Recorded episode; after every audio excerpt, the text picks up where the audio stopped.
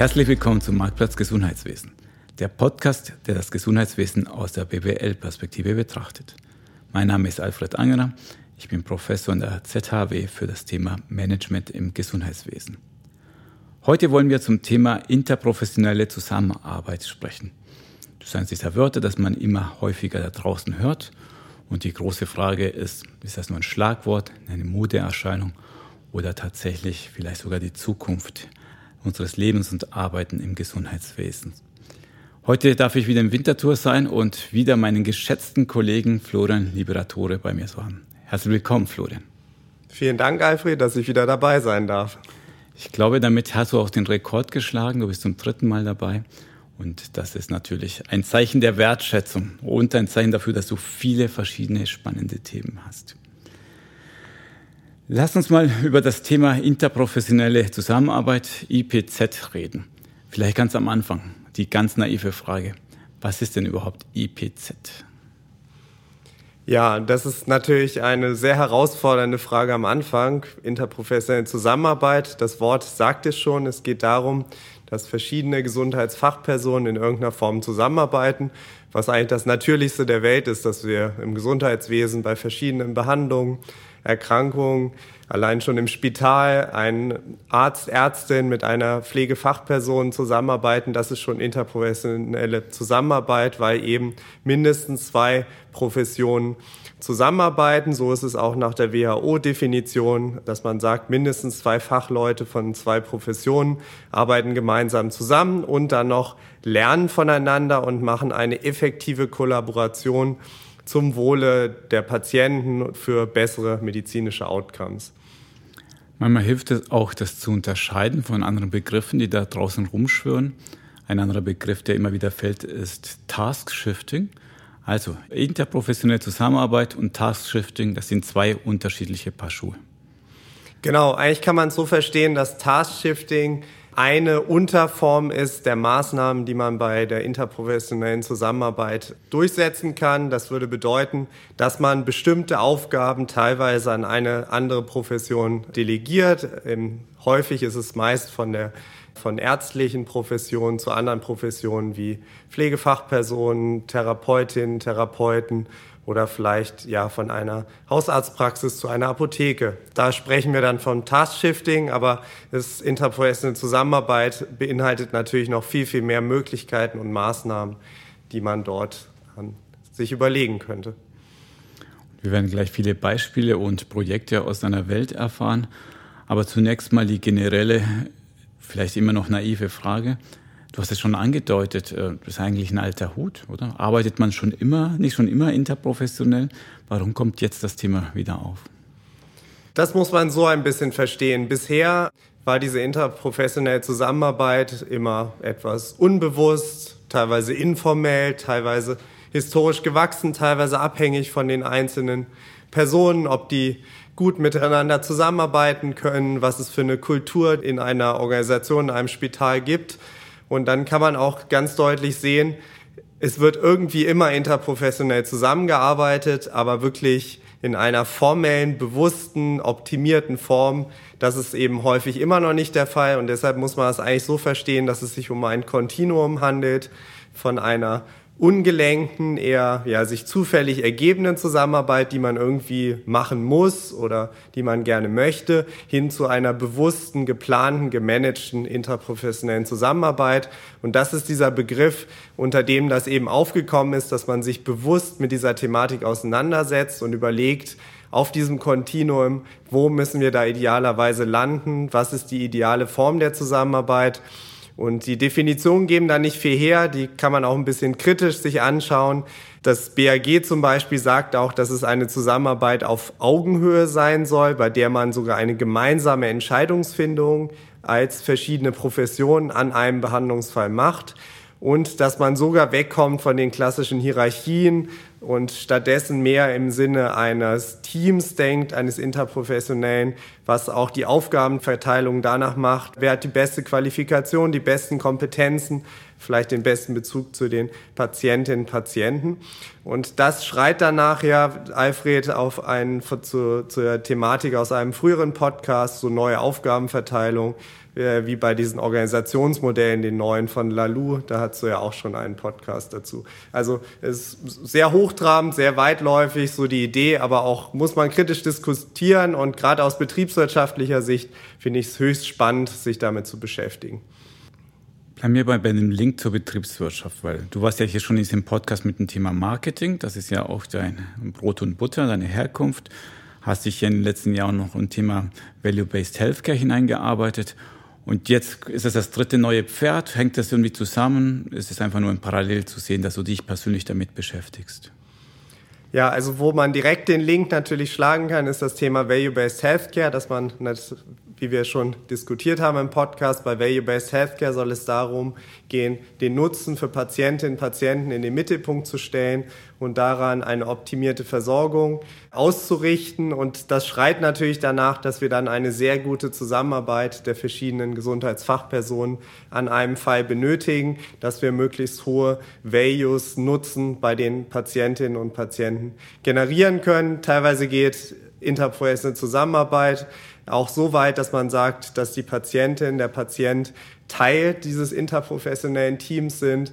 Und das äh, ist natürlich auch im Sinne des Value-Based Healthcare, dass wir eben nicht am Patienten etwas machen, sondern gemeinsam in einer Art Co-Creation mit den Patientinnen und Patienten die optimale Behandlung finden, die dann auch durchführen und hinterher auch messen. Insofern, da gibt es große Zusammenhänge und sonst, klar, man kann sich auch ein bisschen wundern, interprofessionelle Zusammenarbeit ist, klingt erstmal danach, da muss man pflegerisches, medizinisches Know-how haben, verstehen, wie können diese Professionen fachlich am besten miteinander arbeiten, was soll denn da schon wieder ein Betriebswirt dabei? Der ist ja eigentlich meist der Spielverderber in dem Ganzen. Nee, das, das Schöne ist, als ich dieses Thema das erste Mal auch richtig wahrgenommen habe, auch bei den Ausschreibungen des Bundesamt für Gesundheit, da gab es ein eigenes Förderprogramm dazu, dachte ich auch erst, ja, es geht um fachliche Themen und da habe ich immer mehr gemerkt, nee, am Ende sind das wirklich zutiefst typische betriebswirtschaftliche Themen, die wir schon lange bearbeiten hier bei uns am Institut, an unserer Fachstelle. Nämlich eigentlich geht es um Schnittstellenmanagement. Es geht eigentlich auch um Lean Management, weil dort kümmern wir uns ja auch um die Systemleistung an den Patienten, eine perfekte Koordinierung ohne Verschwendung. Es sind klassische Personalorganisationsmanagementsthemen, weil hier geht es um Anreize, um Organisationskulturen, um Zusammenarbeitsformen, die betriebswirtschaftlich auch sehr gut funktionieren. Und am Ende geht es eigentlich um, wie funktioniert Arbeitsteilung gut mit verschiedenen Experten an einer gemeinsamen Sache. Und da sind wir Betriebswirte natürlich prädestiniert, uns damit zu beschäftigen, weil das können wir sehr, sehr gut. Wir können alles sehr, sehr gut. Vor allem können wir auch über Nutzen reden. Denn wenn du schon sagst, es ist eine betriebswirtschaftliche Perspektive da drin, dann möchte ich die auch mal beleuchten. Du hast schon angefangen zu erzählen, ja, der Patient hat etwas davon, ein Co-Creation, der wird mit einbezogen. Das hört sich schon nach einem Nutzen an. Aber generell, bevor wir in die Projekte tiefer einsteigen, was siehst du denn grundsätzlich für einen Nutzen von dieser interprofessionellen Zusammenarbeit? Ja, wie ich schon ein bisschen angetönt habe, es geht natürlich darum, gewisse Schnittstellen zu verbessern. Schnittstellen sehe ich im weitesten Sinne. Das muss nicht zwischen zwei Professionen sein. Das kann auch zwischen zwei Pflegefachpersonen sein bei einer Schichtübergabe oder zwischen zwei Versorgungsstufen, sei es jetzt vom Spital zur Reha rüber. Also eigentlich um jegliche Schnittstellen, die es gilt zu optimieren, da es dort zu Unterbrüchen kommt, dadurch, dass wir da unnötige administrative Kosten haben, dass Verweildauern sich erhöhen, wenn das nicht optimal läuft. Also das sind ja zutiefst äh, betriebswirtschaftliche Faktoren, nämlich insbesondere die Kostenfaktoren, die ich zu, durch unnötige Admin-Aufwände habe oder Zeitverluste, die ich habe, die ja über Tarifsysteme teilweise eben nicht vergütet werden. Ansonsten ist das betriebswirtschaftlich sehr herausfordernd, weil ich schon gesagt habe, der größte Nutzen besteht häufig darin, dass wir positive Qualitätseffekte haben, dass interprofessionelle Zusammenarbeit, wie es viele Studien zeigen, eben zu besserer Qualität, besseren medizinischen Outcomes führt. Und da müssen wir als Betriebswirte natürlich wieder genau durchrechnen, hohe Qualität hat noch wenig Anreize. In den Tarifsystemen wird ja noch nicht belohnt, aber natürlich indirekt führen Qualitätseffekte natürlich auch immer wieder zu positiven Kosteneffekten in dem Sinne, dass wir vielleicht weniger Komplikationen haben, weniger Rehospitationen, geringere Verweildauern. Also das ist die große Herausforderung natürlich, diese Qualitätseffekte messbar zu machen. Aber ganz andere Baustelle und da schlage ich auch so ein bisschen den Bogen zum Marketing, nämlich es geht eigentlich um das Arbeitgebermarketing. Interprofessionelle Zusammenarbeit führt natürlich auch dazu, dass wir attraktivere Arbeitsbedingungen haben, dass die Leute zufriedener, glücklicher sind, weil eben die Abläufe besser sind, sie besser zusammenarbeiten können und gerade nichtärztliche Professionen einfach mit ihren Kompetenzen und ihren, sage ich mal, Ideen ein stärkeres Gewicht bekommen, weil ja die Definition sagt, auf Augenhöhe sollen alle Professionen arbeiten und nicht dieses klassische Top-Down, die ärztliche Profession gibt was vor und die restlichen Professionen sind die, die das ausführen dann. Jetzt hast du eine breite Palette an Vorteilen gezeigt. Äh, von der Patient hat etwas davon, die Prozesse werden reibungsloser, dadurch ähm, auch günstiger, effizienter, Mitarbeiter sind glücklicher. Wenn man sich die aber alle anschaut, was würdest du sagen, was ist der Haupttreiber, warum es IPZ da draußen eingeführt wird? Was überzeugt den Praktiker am meisten? Also erstmal muss man sagen, aus wieder aus Marketing-Sicht, interprofessionelle Zusammenarbeit, das Stichwort ist natürlich erstmal schön gesetzt und äh, ist nicht in so einem klassischen betriebswirtschaftlichen Begriff wie Optimierung oder Lean versteckt, sondern hier ist im Begriff steht schon drin, Professionen wollen sich besser abstimmen. Insofern ist das gut gewählt und deshalb wird es sehr stark auch akzeptiert von den Gesundheitsfachpersonen, über die Thematik zu sprechen. Andererseits der Haupttreiber, jetzt habe ich schon gesagt, von den Gesundheitsfachpersonen sind es doch häufig, sage ich mal, die nicht ärztlichen Professionen, die das vorantreiben, weil die bisher am meisten mit diesen, sage ich mal, Schwierigkeiten, den Schnittstellen konfrontiert sind, die nicht so gut laufen. Aber auch viel medizinisches Personal möchte eben im Sinne äh, einer besseren Qualität für zufriedenere Patienten das Ganze einführen und vorantreiben. Und es ist eben die nächste Möglichkeit, sage ich mal, wir haben jetzt schon viel ausgeschöpft, wenn wir an Lean denken, bei Prozessen, bei Logistik, bei Lagerhaltung. Also alle Supportprozesse sind sehr gut optimiert. Und jetzt ist das nächste große Thema eigentlich die zentrale Leistungserbringung an den Patienten zu optimieren. Und dort ist es genau angesetzt, dass man jetzt versucht, diese Behandlungspfade mit einer interprofessionellen Teams, die dort optimiert arbeiten, eben auch noch zu verbessern. Also der nächste betriebswirtschaftliche Brocken, der uns auch wieder hilft, Kosten zu sparen, Prozesse zu optimieren und das mit guten Outcomes. Das hört sich doch gar nicht so schlecht an. Also steigen wir mal ein in konkrete Projekte. Du bist ja unter anderem hier eingeladen worden, weil ihr oder weil du da schon eine Reihe von Projekten durchgeführt hast. Was hat dich denn beschäftigt in den letzten Jahren im Bereich IPZ? Genau, angefangen hat es eigentlich mit äh, insgesamt sogar drei Projekten beim Bundesamt für Gesundheit in dem Förderprogramm, bei dem wir die Forschungsinstitution waren, die mit verschiedenen anderen Kooperationspartnern eben zu diesem Thema geforscht hat. Da gab es drei Bereiche. Das eine war, dass wir geschaut haben, was ist denn eigentlich gerade die Problematik bei den Patienten? Und das haben wir unter dem Stichwort widersprüchliche Einschätzungen untersucht, nämlich wie weit verbreitet ist es eigentlich, dass es schlecht abgestimmt ist bei den Patientinnen, die Behandlungspfade, und es dann zu Widersprüchen kommt. Und ähm, wir haben das untersucht für die Schweiz und haben gesehen, dass es doch eine sehr deutliche Problematik. Wir haben herausgefunden, dass ungefähr 47 Prozent der Schweizerinnen und Schweizer wirklich in den letzten Jahren Widersprüche erlebt haben in, bei ihren Behandlungen internationaler Survey, der auch für die Schweiz das untersucht hat, hat gesagt, es sind 16 Prozent. Wir hatten da mehr eine betroffene Klientel und nicht die Gesamtbevölkerung, sondern eben vor allen Dingen die schon, die häufig im Gesundheitswesen sind. Bei denen sind 47 Prozent insgesamt über die Bevölkerung. 16 Prozent der erwachsenen Schweizer und Schweizerinnen haben eben solche Widersprüche schon erlebt. Und das ist dramatisch, weil es geht da wirklich um Medikation, um Diagnosestellung, der Wahl der Therapieoptionen. Und es kommt zu heftigen Folgen, was wir auch nochmal untersucht haben und bestätigen konnten, dass die Patientinnen und Patienten dadurch verunsichert sind. Es ist eine hohe emotionale Belastung und teilweise haben sie auch angegeben, sie haben negative Folgen für die Behandlung. Also ist ein wichtiger Punkt, und das haben wir auch dargestellt, diese Widersprüche zu reduzieren und mögliche Ansatzpunkte zu finden, wie kann das seltener stattfinden und haben dazu dann auch Leitfäden am Ende hin rausgegeben, wie ich auch als Patient selber aktiv dagegen ansteuern kann, Widersprüche aktiv ansprechen kann und in dem Sinne wieder die interprofessionelle Zusammenarbeit mit mir als Teil davon zu fördern, indem ich kritisch frage, indem ich sage, aber ich habe auch eine andere Meinung gehört, gerade von einer Pflegefachperson gerade und die Ärztin hatte mir das gesagt, die Pflege das und der Therapeut das, ob ich jetzt mein Bein bewegen darf nach der Operation oder nicht.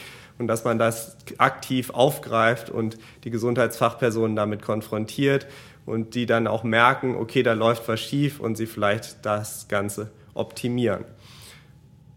Das ist ja ein super spannendes Problem, das du aufzeigst und danke auch für die Quantifizierung. Das passt ja auch wunderbar zum letzten Podcast, den wir hier hatten, zum Thema Butler im Spital. Da war eine seiner Botschaften, wir kommunizieren ja auch schlecht. Wir kommunizieren, wenn wir etwas nicht genau wissen, als Fachperson im Spital, sage ich trotzdem vielleicht eine Aussage und nachher ist es nicht wahr und dann gibt es eine große Konfusion bei den Patientinnen und Patienten. Und was ich von dir höre, ist, also gut, das Thema Kommunikation kann man angehen, aber, das ist wahrscheinlich jetzt die Brücke zu diesem Problem, würde wohl auch die interprofessionelle Zusammenarbeit eine Lösung bieten. Genau, und dabei ist es auch spannend, dass man natürlich sich überlegen muss, manchmal sind Widersprüche natürlich gut, wenn wir daran denken, es geht um die Versorgungsstufe Hausärztin, Hausarzt zu Facharzt. Da kann es natürlich sein, dass Facharzt, Fachärztin einfach aufgrund der höheren Kompetenz nochmal zu einer anderen Meinung kommt, zu einer Therapie oder einer Diagnose, was ja auch Sinn ist aufgrund unseres ja, gestuften Gatekeeper. Gesundheitssystems. Also da ist das positiv, aber negativ kann es wirklich sein, wenn es Widersprüche dann gibt auf der gleichen Versorgungsstufe im Spital zwischen zwei verschiedenen behandelnden Personen. Das muss natürlich vermieden sein. Und da gibt es verschiedene Ansätze. Ich kann drüber nachdenken, habe ich eine fallführende Person, einen Case Manager, Case Managerin, die die Kommunikation führt zu den Patientinnen, dass das alles gebündelt ist, zentralisiert ist. Und die andere Thematik ist natürlich, dass es zu viel mehr Austauschen, Koordination zwischen den Professionen kommt. Mit natürlich, und da sind wir jetzt beim Thema, das ist nicht nur der Heilsbringer IPZ als Abkürzung für interprofessionelle Zusammenarbeit, nämlich das führt wieder zu Mehraufwänden in Sitzungen, in irgendwelchen Boards, in denen ich sitze, wo ich Fälle bespreche. Also da muss man sich gut überlegen, wann macht das Sinn, dass immer eine gemeinsame Entscheidungsfindung stattfindet oder wann ist eigentlich doch wieder so die, die herkömmliche Variante top-down sinnvoller. Und deshalb muss man ganz klar sagen, es gibt auch einen Trend im Moment dazu, zu viel Zusammenarbeit zu wollen, ohne eben kritisch zu reflektieren. Es gibt gewisse standardisierte Behandlungen, da braucht es keine Zusammenarbeit, sondern da kann man klar standardisieren. Wo es Sinn macht, sind vor allen Dingen komplexe Fälle, onkologische Fälle. Dort gibt es ja auch schon längst die Tumorboards bei denen man auch interdisziplinär dann die Mediziner untereinander diskutieren. Das macht Sinn. Bei komplexen Fällen, bei Standardfällen sollte man sich überlegen, ist das nicht eine unnötige Verkomplizierung der Prozesse, ohne dass da groß bessere medizinische Outcomes rauskommen. Jetzt wird es langsam spannend, weil jetzt sagst du, ja, das ist eine feine Sache, es gibt ein großes Problem, es hilft vielen Parteien, vielen Stakeholdern, aber man kann es auch übertreiben, schrägstrich schlecht machen. Du hast das ja in drei verschiedenen Settings dir angeschaut. Was waren denn das für Settings, wo ihr das Thema IPZ untersucht habt? Also wo wir das angeschaut haben, war konkret in einem größeren zweiten eben Forschungsprojekt im Rahmen des Förderprogramms und das war eben zu den Task Shifts. Ich hatte ja schon gesagt, Task Shifting ist eine Unterform, bei der man sagt, ja, wir machen eine neue Aufgabenverteilung in dieser interprofessionellen Zusammenarbeit. Und da haben wir eben konkret beim Kantonsspital Winterthur uns zwei Modelle angeschaut, bei denen spannenderweise eben aus den Gesundheitsfachpersonen, also bottom-up, überlegt wurde, wir können doch etwas hier ändern und etwas verbessern und wollen mal ein Task-Shifting ausprobieren. Und das hat dann auch schon stattgefunden und war umgesetzt und wir durften das Ganze evaluieren. Und da ging es einerseits um die klinischen Fachspezialisten, nennt man auch Physician Assistants, ja, medizinische Assistenten. Dort werden medizinische Standardaufgaben eben zum Beispiel auf einer chirurgischen Bettenstation dann vom ärztlichen Personal auf Pflegefachpersonen übertragen nach dem Delegationsprinzip, die eine gewisse Qualifikation erfüllen, nämlich ein CRS gemacht haben zum klinischen Fachspezialisten. Da geht es eben in der Regel um stationäre Standardaufgaben, die dann eben wirklich übernommen werden können nach Delegation durch das medizinische Personal. Und das haben wir uns angeschaut, was das eigentlich vor allen Dingen auch betriebswirtschaftlich für Effekte gehabt hat. Und hier gleich auch der organisatorische Eingriff. Ich bin, ich habe aufgehorcht, dass du gesagt hast, es kam von unten nach oben. Also das war jetzt nicht die Direktion vom KSW, das gesagt hat, wir brauchen das, sondern die Fachspezialisten selbst. Übertragung von Aufgaben Ärzte an Pflegende, habe ich verstanden. Aber wer hat angefangen? War es die Pflege, war es die Ärzte, waren beide zusammen, die gesagt haben, wir brauchen diese neue Berufsgruppe? Das kann ich gar nicht so genau sagen. Da müssten wir wahrscheinlich nochmal beim KSW nachfragen. Aber es, es war wirklich zumindest auf dieser Abteilung ein gemeinsamer Entscheid, auch von dem ärztlichen Personal und dem Pflegepersonal. Und es war natürlich gestützt durch einen Studiengang eben hier an der ZHW, diesen CAS, bei dem erstmal diese Qualifikation zu den klinischen Fachspezialisten erfolgt ist. Genau. Das war das eine Modell. Vielleicht erzähle ich kurz das andere Modell auch und dann können wir auch gerne auch über die ja, Ergebnisse nochmal sprechen. Das andere ist ein Modell, bei dem eben sich das ärztliche Personal mit den Physiotherapeuten zusammengeschlossen hat und gesagt hat, wir haben da nach orthopädischen Eingriffen noch Sprechstunden postoperativ und da wäre doch die Idee, dass vielleicht auch die Physiotherapeutinnen das übernehmen könnten, auch nach dem Delegationsprinzip und dadurch das ärztliche Personal entlastet wird, weil ein Großteil dieser Sprechstunde eben von den Physiotherapeuten übernommen wird. Und das haben sie auch eben probiert umzusetzen und geschaut, was bringt dieses Task-Shifting eben für Freiräume, für das ärztliche Personal, aber auch für ein sogenanntes Job-Enrichment, also auch eine Aufwertung des Berufs der Physiotherapeutin, dass die auch jetzt in den Sprechstunden mit den Patienten eben aktiv werden können. Ich habe mich über das Projekt auch unterhalten mit Fachpersonen, die haben gesagt, ja, eigentlich ist dieses Gespräch nach der Operation, nach dem chirurgischen Eingriff, eigentlich ist auch viel sinnvoller, dass der Physiotherapeut da ist, auch fachlich, ja, weil der hat viel mehr Ahnung und Interesse äh, daran, dass, sage ich mal, der Patient sich dort gut entwickelt hat und kann auch die motorischen Fähigkeiten besser unter, äh, beurteilen als der Chirurg, der erstmal dafür gesorgt hat, dass das Ganze, ich sage jetzt mal, salopp repariert wird. Und der Physio, der hat natürlich einen ganz anderen Blick darauf.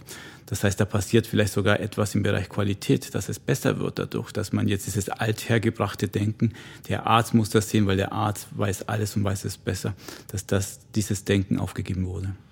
Allerdings, genau, weil ja häufig auch gerade bei Operateuren nach einer Operation ist die äh, Aufgabe erledigt und die Physiotherapeutinnen denken eben an die Wiederherstellung der Mobilität, der auch Lebensqualität. Und das, da haben wir auch wieder die Brücke zu Value-Based Healthcare, weil solche Patient-Reported Outcomes, also wie fühle ich mich, wie gut kann ich mich wieder bewegen und so weiter, das kann in der Tat eben von Therapeutinnen dann besser beurteilt, abgefragt werden und dann entsprechende Maßnahmen auch gemacht werden.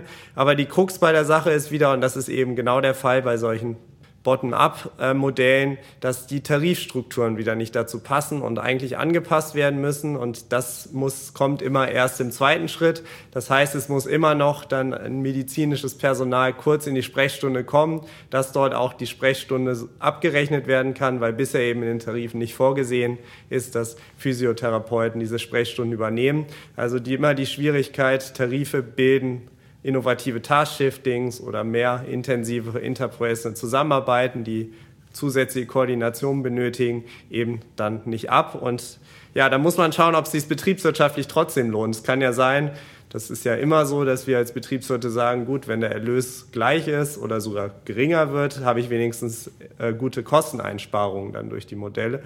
Und dem ist nicht so bei den beiden Modellen. Das konnten wir ziemlich schnell feststellen. Kosten kann ich eigentlich nicht, zumindest direkt nicht einsparen. Aber woran liegt das? Es liegt einfach daran, dass wenn wir jetzt mal an so einen klinischen Fachspezialisten denken oder an die Physiotherapeuten, die Sprechstunde machen, das sind hochqualifizierte Gesundheitsfachpersonen, die fast schon annähernd gleich viel Kosten oder ein gleich hohes Gehalt haben, wie zum Beispiel eine Assistenzarzt oder Ärztin, die häufig auch diese Aufgaben übernimmt. Und deshalb haben wir bei den Personalkosten nicht große Einsparungen. Das heißt, eigentlich kann man sich nur überlegen, gibt es eben indirekte Kosteneinsparungen über Qualitätseffekte oder dass ich mehr Ressourcen frei bekomme bei den ärztlichen Personal für, dass sie wieder mehr Fälle operieren können oder mehr Sprechstunden machen können. Also da gibt es ein gewisses Potenzial, aber auch nur im begrenzten Maße, weil wir wissen alle, medizinisches Personal ist eh schon meist oberhalb der normalen Auslastungsgrenze und wird vielleicht dadurch nur ein bisschen entlastet im Sinne einer ja, normalen Arbeitsbelastung wieder. Okay, schade, wenn du es nicht sagen kannst. Hier, guck mal, 80 Prozent der Kosten eingespart. Man kann es auch positiv darstellen und sagen, guck mal, wenn wir hier interprofessionelle Zusammenarbeit oder in dem Fall Task-Shifting vorantreiben, dann sind es nicht die bösen BWLer, die Geld sparen wollen, sondern die haben tatsächlich vielleicht andere Absichten, wenn es nicht das Geld ist. Wie ist es denn aus Patientensicht in dem Moment? Ich bin jetzt die Patientin nach der Operation und ich warte eigentlich, dass der Arzt reinkommt und jetzt kommt doch der Physiotherapeut. Merke ich das überhaupt? Spielt das eine Rolle? Habt ihr das auch untersucht?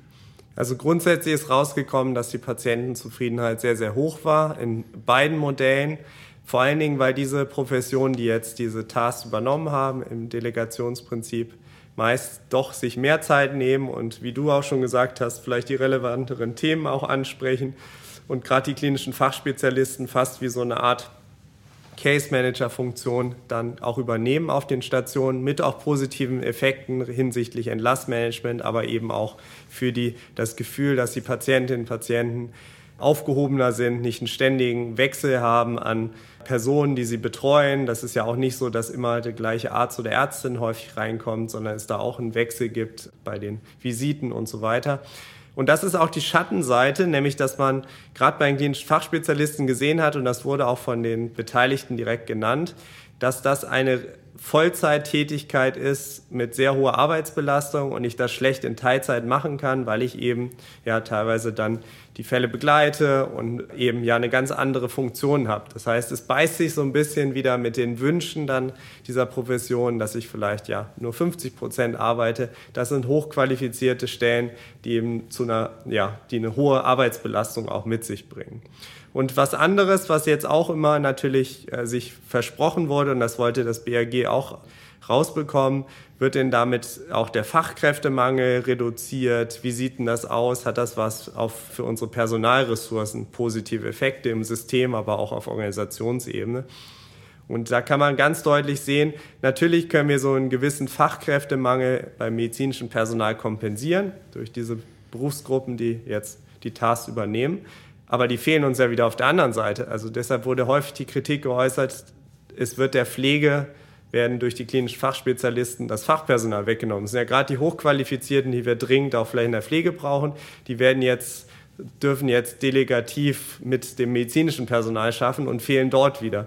Also so richtig Freude hinsichtlich Fachkräftemangel, Reduktion haben wir nicht, weil wir einfach nur rechte, linke Tasche vertauschen und den Fachkräftemangel auf der anderen Seite verstärken wieder. Und noch ein schöner Nebeneffekt, was ist mit den Assistenzärztinnen, Ärzten? Die müssen auch ausgebildet werden und die nehmen eigentlich die klinischen Fachspezialisten diese Aufgaben, die dort in der Ausbildung übernommen werden von dieser Gruppe, wird weggenommen. Und da muss man sich überlegen, was sollen jetzt Assistenzärzte und Ärzte da machen? Und da sieht man wieder ganz schön, jegliche Interventionen, Organisationsveränderungen haben immer ein Für und Wider. Und im komplexen Spital gibt es dort wirklich verschiedenste Effekte wieder zu beachten, die da mit reinspielen und dafür brauchst Betriebswirte, die diese Komplexität verstehen, systematisieren können und das haben wir gemacht und ganz klar die Vor- und Nachteile dargelegt und eben aufbereitet in der Studie. Die Betriebswirte als Retter des Tages. Kommen gut weg, mit. oder? Ja, ja. Heute. Dabei schimpft mein Bruder immer, Grüße, dass ich mich als BWLer bezeichne. Dabei ist er so wie ich ein Wirtschaftsingenieur und äh, man muss die Unterschiede betonen. Das sind wir wieder bei den professionellen Unterschieden. Nochmal zum Thema Pflegemangel oder überhaupt Fachkräftemangel. Das linke Tasche, rechte Tasche habe ich verstanden, wenn ihr nur so Aufgaben von links nach rechts verteilt. Oder vielleicht sogar, indem man Aufgaben gemeinsam macht, vielleicht sogar das verschlimmert, weil das kostet mehr Zeit. Aber könnte es nicht auch einen Effekt geben, dass wir die Professionen spannender gestalten und so langfristig mehr Leute im Beruf bleiben? Also gerade in der Pflege, in der Physios ist ja das große Problem auch, dass die Leute komplett aus dem Markt verschwinden, ganz an, was anderes machen.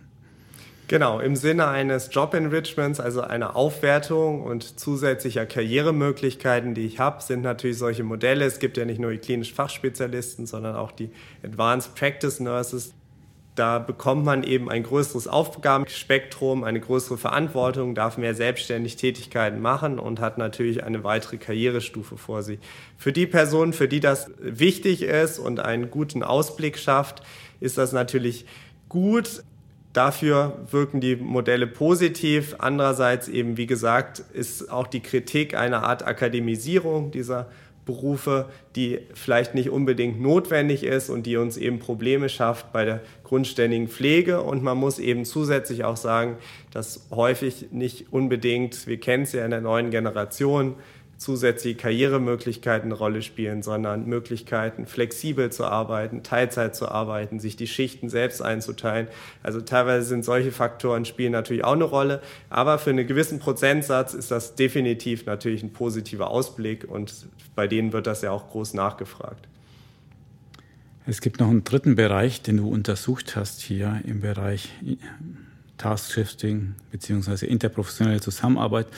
Aber bevor wir dazu kommen, noch eine kleine Mini-Geschichte. Zu diesem Thema Physios machen jetzt die Sprechstunde nach der OP. Ja. Weil für uns sind solche Projekte immer ein Schatz. Wir durften da mal hingehen und die Praxis dann live anschauen, vor Ort messen, uns mit den Leuten unterhalten. Und eine Geschichte aus unserem Team, eine unserer Mitarbeiterin ist einfach zu gut, die muss ich hier erzählen.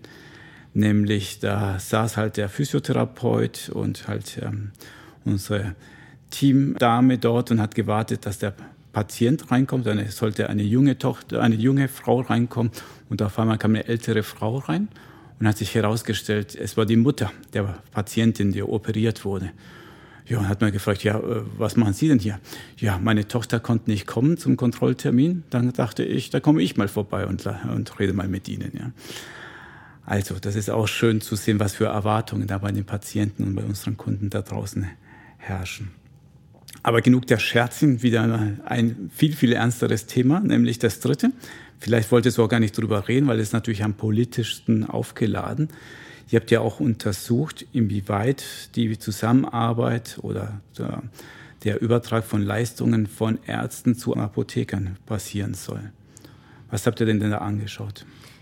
Genau, da ging es um die Revision des Heilmittelgesetzes, die vorsieht, dass eben Apothekerinnen und Apotheker bei gewissen Indikationen jetzt ohne, dass ein Rezept, ein ärztliches Rezept vorliegt, verschreibungspflichtige Medikamente abgeben können nach einem eigenen Beratungsgespräch mit den Patientinnen. Also diese ärztliche Beratung, die zu einem Rezept dann führt, was eingelöst wird, dass diese ganzen Abläufe können dann künftig in bestimmten Indikationsgebieten, wie zum Beispiel im Bereich äh, Heuschnupfen, Antihistaminika, durch die Apotheken selbst durchgeführt werden. Und das ist, war eben eine ganz andere Art des Task-Shiftings, nämlich die ist top-down entstanden, dass es eben eine Gesetzesrevision gab, nachdem sich auch die Verbände und die Berufsgruppen geeinigt hatten. Und das ist auch ein sehr positiver Effekt, dass dort eben die Verbände zusammensitzen setzen und darüber nachdenken, wie können wir das verbessern, vereinfachen. Genau, und das wurde umgesetzt und wir konnten die ersten Umsetzungsschritte auch wirtschaftlich, ökonomisch evaluieren. Und das war auch ein spannender Bereich, weil hier geht es ja in dem Sinne um eine Aufwertung der Apotheke als Grundversorger und eine Entlastung der Hausarztpraxen vor allen Dingen, dass sie eben nur damit man ein neues Rezept bekommt und einen Termin braucht, dorthin gehen muss, dass man auch einen niederschwelligen Zugang den Patientinnen ja, ermöglicht und eben die Rolle der Apotheken stärkt. Das war so ein bisschen der Hintergrund und das haben wir uns auch angeschaut und natürlich war natürlich auch die Frage, inwieweit wir dadurch auch Einsparungen im System bekommen, weil wir natürlich weniger Arztbesuche haben und dadurch weniger Ausgaben im OKP-Bereich haben für diese ganzen Beratungen bei den Hausarztpraxen. Ja, und da haben wir tatsächlich sogar mal eine Kosteneinsparung rausbekommen. Natürlich nichts ist wieder umsonst, da kann man auch wieder rechte Tasche, linke Tasche sagen, nämlich es verändert sich die finanzielle Belastung vom OKP-Bereich zu den Out-of-Pocket-Ausgaben, nämlich die Patientinnen und Patienten müssen zwar nicht mehr diesen Arztbesuch bezahlen und den sie vielleicht dann später einreichen können, sondern sie müssen dafür eine Beratungspauschale bei den Apotheken zahlen und die wird ihnen nicht erstattet, die müssen sie dann selber auf sich nehmen. Das heißt niederschwelliger Zugang, aber kostet eigentlich mehr, wenn ich den Aufwand mir spare, zum Arzt zu gehen. Und auf der anderen Seite, wir haben es eben betriebswirtschaftlich angeschaut bei den Apotheken.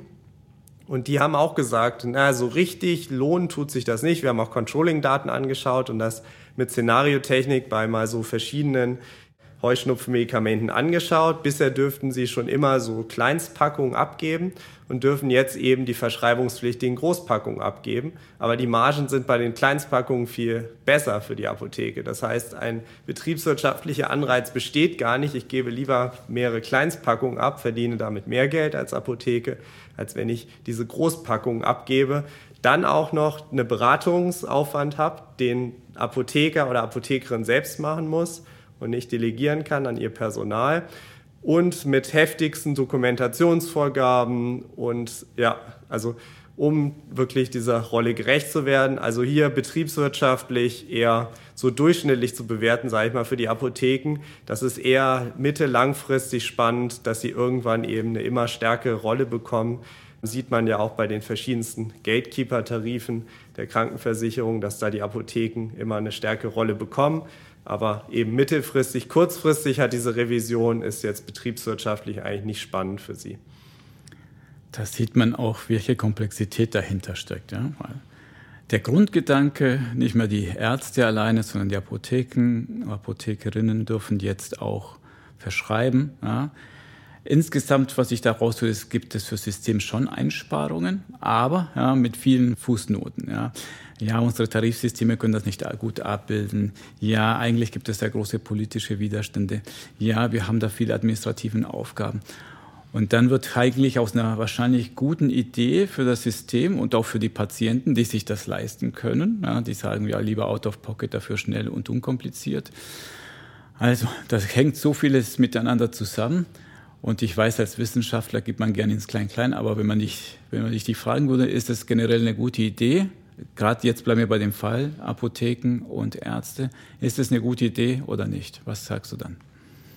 Also es ist bei all den betriebswirtschaftlichen Nachteilen, die sich vielleicht auch irgendwann ja, in Luft auflösen werden, ist es auf jeden Fall eine sehr gute Idee, die Apotheken wirklich auch zu stärken und dass man eben für gewisse Proforma-Aufgaben ein erneutes Rezept, wenn zum Beispiel Heuschnupfen schon längst diagnostiziert war, dass man sich da den Arztbesuch sparen kann, wir die Systeme entlasten, dass die Ärzte sich um schwere Fälle kümmern können. Das macht durchaus Sinn und ist ja auch so abgesichert, dass es da nicht zu Risiken hinsichtlich Patientensicherheit kommt und man ja sogar sagen muss, dass die Apotheken vielleicht sogar einen besseren Überblick haben über Wechselwirkungen von Medikamenten und, und, und. Insofern ist es eigentlich positiv zu bewerten und man darf es nicht immer nur so klein, klein betriebswirtschaftlich anschauen, sondern wirklich die langfristige Perspektive einnehmen und wir sehen es ja auch in den neuen Versicherungsmodellen und in den Zusammenschlüssen von Apotheken, Hausarztnetzen und so weiter, dass wir hier auch zu strategischen Kooperationen, Partnerschaften kommen, die wieder ganz neue betriebswirtschaftliche Möglichkeiten bieten, daraus Businessmodelle zu machen, die dann auch vorteilhaft sind. Das hört sich jetzt an wie, ja, insgesamt ist es eine gute Idee und betrachten wir mal so die drei Fälle, die du uns dargestellt hast nochmal so im Überblick. Einerseits diese klinische Fachspezialisten, dann hast du von den Physios erzählt, die dann perioperativen äh, Management von den Sprechstunden unterwegs sind und nun die Apotheker und die Ärzte. Das Gesamtfazit ist bei dir eher positiv, würde ich jetzt zusammenfassen. Betriebswirtschaftlich darf man sich nicht viel erwarten, aber trotzdem von dir ein grünes Licht. Ist das so zusammengefasst richtig? Genau, weil es auf jeden Fall in dem Sinne die positiven Effekte auf die Qualität und die Patientenzufriedenheit bringt, die sehr, sehr wichtig sind. Und ich glaube, dort stecken auch die Potenziale. Wir haben jetzt schon so viel Kosten optimiert im Gesundheitswesen Andere würden jetzt sagen, ja, da ist noch lange nicht Schluss, aber ich bin der Meinung, wo wir jetzt wirklich auch betriebswirtschaftlich was bewirken können, sind Qualitätseffekte, positive äh, rauszuholen aus den Prozessen, aus den Systemen im Sinne Value-Based Healthcare, bessere Patienten-Outcomes zu bekommen und eben Versorgungsstufen übergreifend zu versuchen ja, zu optimieren. Und dadurch, dass dort die Potenziale liegen, glaube ich, dass es sehr, sehr sinnvoll ist, diese Task-Shiftings weiter auszuprobieren, zu fördern und eben nicht diese kurzfristige Optimierungslogik zu schauen, hat keine Kosten gespart, das bringt uns nichts. Es ist einfach anspruchsvoller hier zu evaluieren und die positiven Effekte rauszukristallisieren, aber da müssen sich die Betriebsräte auch mal anstrengen und auch Qualitätseffekte schaffen zu quantifizieren. Das kann man ja alles in Kosten wieder umbrechen am Ende. Also, nimm an, ich bin überzeugt und ich sage, ich bin die Chefin einer Organisation und ich will das auch haben, Florian. Ich engagiere dich als Berater. Eine meiner ersten Fragen wäre, sind wir überhaupt bereit als Organisation? Gibt es irgendwelche Voraussetzungen, die gegeben sein müssen, damit ich das überhaupt bei mir einführen kann? Also eigentlich gibt es keine, sage ich mal, gerade für interprofessionelle Zusammenarbeit dadurch, dass das immer gelebt wird. Nur man weiß nicht, ob es schon sehr stark oder weniger stark gelebt wird. Gibt es eigentlich keine Voraussetzung. Es braucht eine gewisse Offenheit, eine Unternehmenskultur, die Innovationen, Modellversuche zulässt. Aber es kann auch ganz einfach sein, dass man Copy-Paste macht und sich andere Modellprojekte anschaut, die erfolgreich waren und die kopiert. Dann ist es ziemlich risikolos. Und sonst braucht es eben eine offene Kultur. Man kann es so technisch nennen, eine Organizational Learning Kultur. Das heißt, dass man äh, beobachtet, dass man Feedbacks von Mitarbeitenden, Patienten, Zuweisern, dass man sie einholt, kritisch reflektiert und überlegt, was können wir da besser machen, anders machen.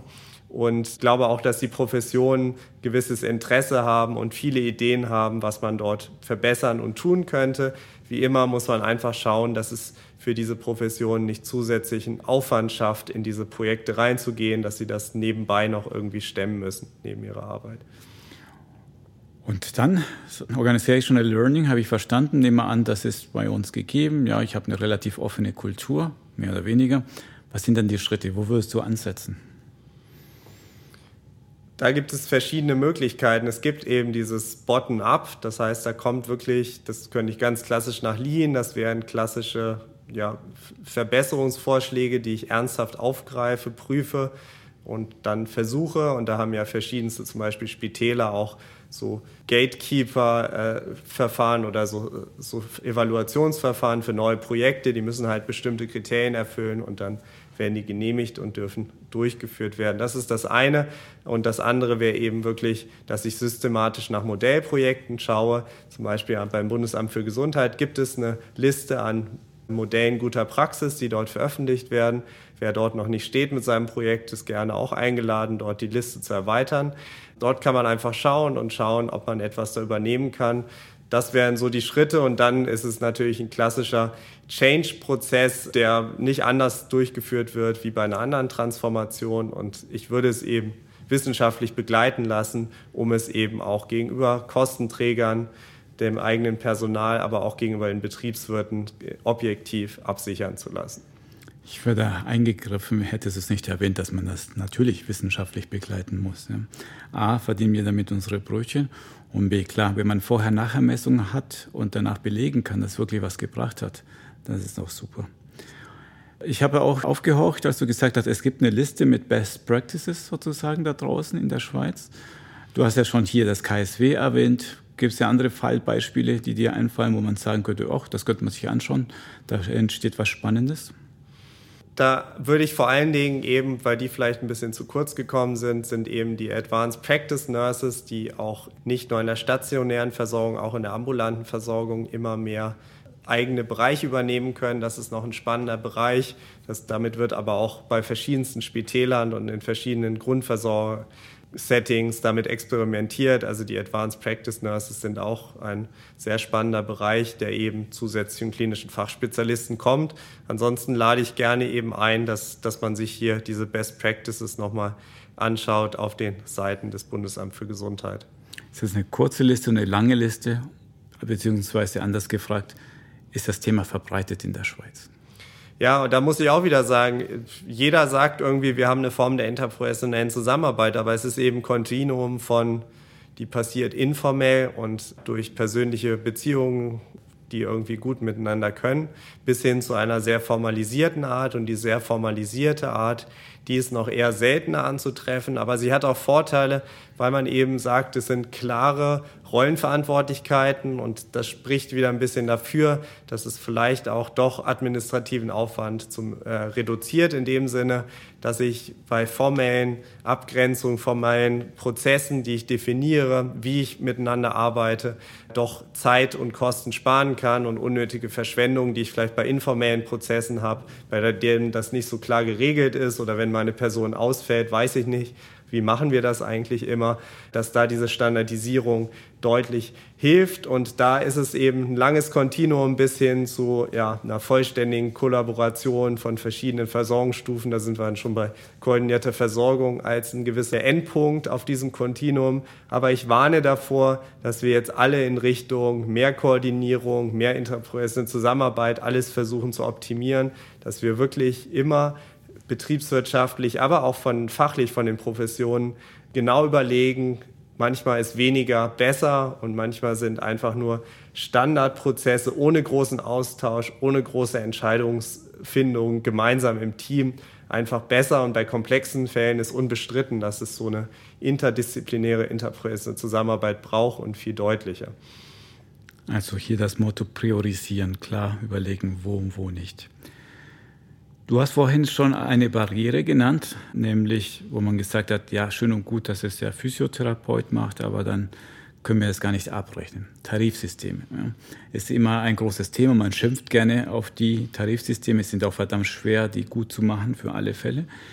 Inwieweit ist das eine waschechte Barriere, die interprofessionelle Zusammenarbeit verhindert, oder ist das nur so eine häufig benutzte Ausrede, um nichts zu tun? Weil man sagt, ach, wir können es nicht abbilden.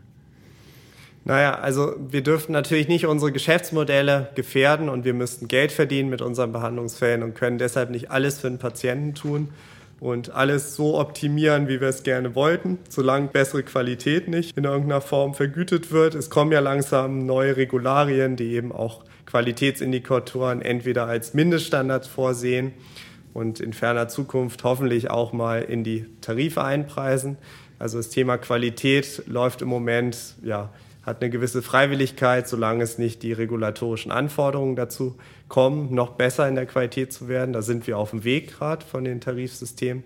Ansonsten sind einfach keine ökonomischen, betriebswirtschaftlichen Anreize vorhanden. Ich kann das natürlich bei Kostenträgern anbringen, wenn es um neue Zusatzversicherungsmodelle gibt, dass ich dort Punkte mit besonderer Qualität, besonderen neuen Systemen.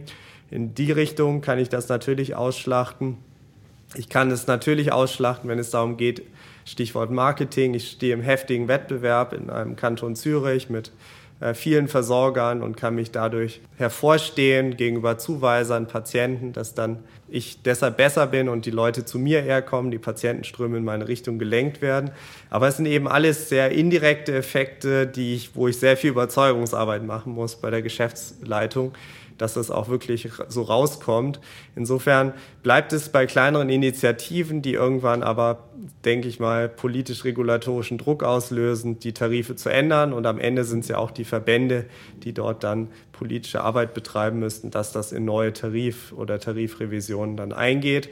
Und solange bin ich eben klassisch Betriebswirt, dass ich sage, äh, Tarifsysteme, Regularien bilden den Rahmen und in dem spiele ich das Spiel so gut ich kann als Betriebswirt und hole das meiste raus. Und wenn die Spielregeln geändert werden, dann wird das wahrscheinlich vielleicht noch einen weiteren Schub geben, das Thema.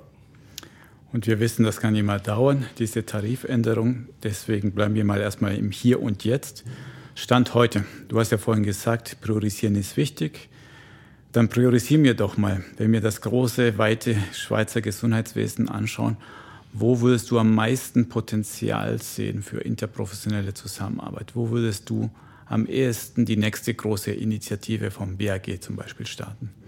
Ja, das sind wirklich die multimorbiden Fälle in der Spitex, in der häuslichen Pflege, wo wir ein komplexes Netzwerk an pflegenden Angehörigen, den Klienten selber haben, der Spitex, den Hausärzten. Da sind dann noch irgendwelche Therapeuten, die dort tätig sind. Wir haben also die komplette Palette. Wir haben hoch teure, hochkomplexe Fälle, bei der auch die Koordination unklar ist. Eigentlich hat äh, meist Hausarzt, Hausärztin eine Art fallführende Rolle, wird aber informell häufig von der Spitex übernommen. Also hier sehe ich einfach das Potenzial, hier ist die Komplexität gegeben, es sind teure Fälle, es geht um Lebensqualität, da gibt es Probleme in der ja, Medikamenten, Sicherheit, in rechtzeitig Pflegenotfälle erkennen. Also es ist gar nicht so der Spitalbereich, der ja so häufig schon relativ optimiert läuft. Ich glaube, dort in dieser äh, auch wachsenden Teil der Patientenklientel, da steckt die Musik und da müssen neue Versorgungslösungen geschaffen werden. Und da läuft ja auch viel, dass in verschiedenen Regionen und Gemeinden genau für diese Fälle Lösungen geschaffen werden, dass dort sich die Akteure zusammensetzen und versuchen, irgendwie ja, eine bessere Koordinierung hinzubekommen. Aber auch dort hören wir, wir sind da häufig auch dabei in der Evaluation oder Moderation. Häufig fehlen dann doch wieder die tarifarischen Anreize, aber die Akteure sehen die Problematik und probieren unter den gegebenen Rahmenbedingungen dann das Beste rauszuholen. Aber da ist natürlich noch viel auch Potenzial. Ich sehe schon, Thema für eine vierte Sendung. Spättext, Multimorbidität, koordinierte Versorgung. Es gibt noch vieles zu besprechen, allerdings nicht mehr hier und jetzt, sondern gerne ein anderes Mal. Was ich gerne jetzt und hier hätte, wäre eine Schlussthese von dir. Welche steile These hast du uns mitgebracht? Wir haben heute schon viel über die Rolle der Betriebswirte geredet und die Betriebswirte sind ja sehr gut bei weggekommen. Nur sie kommen nicht so gut bei weg bei der interprofessionellen Zusammenarbeit. Und das ist für mich vielleicht so ein bisschen am Ende die vielleicht provokante These, aber vielleicht auch die selbstverständliche These hier ans Publikum, dass ich die Frage stelle, warum sind die Betriebswirte eigentlich nicht Teil dieses interprofessionellen Teams? Spätestens, wenn wir an Value-Based Healthcare denken, zumindest irgendwelche Data Analysts, die uns notwendige Daten, Qualitätsdaten, Prom-Daten liefern, aber auch eben wirklich die Betriebswirte, die natürlich nur eine Support-Funktion haben und keine fachliche Funktion, aber doch eine sehr entscheidende Funktion haben und warum nicht sie auch mal als Teil des interprofessionellen Teams zu setzen und nicht nur die Patientinnen, Patienten, Angehörigen und so weiter. Da dürfen, glaube ich, die, die Betriebswirte vielleicht auch noch mitmachen und ich wäre sehr dafür und ist vielleicht eine Frage zum Mitnehmen und drüber nachdenken. Das machen wir sehr gerne. Lieber Florian, vielen Dank für das Gespräch. Danke dir, Alfred. Das war unsere Folge vom Marktplatz Gesundheitswesen. Ihr kennt das schon. Lob, Kritik, Kommentare gerne an info.gesundheitswesen.org. Ich danke euch fürs Zuhören und bis zum nächsten Mal.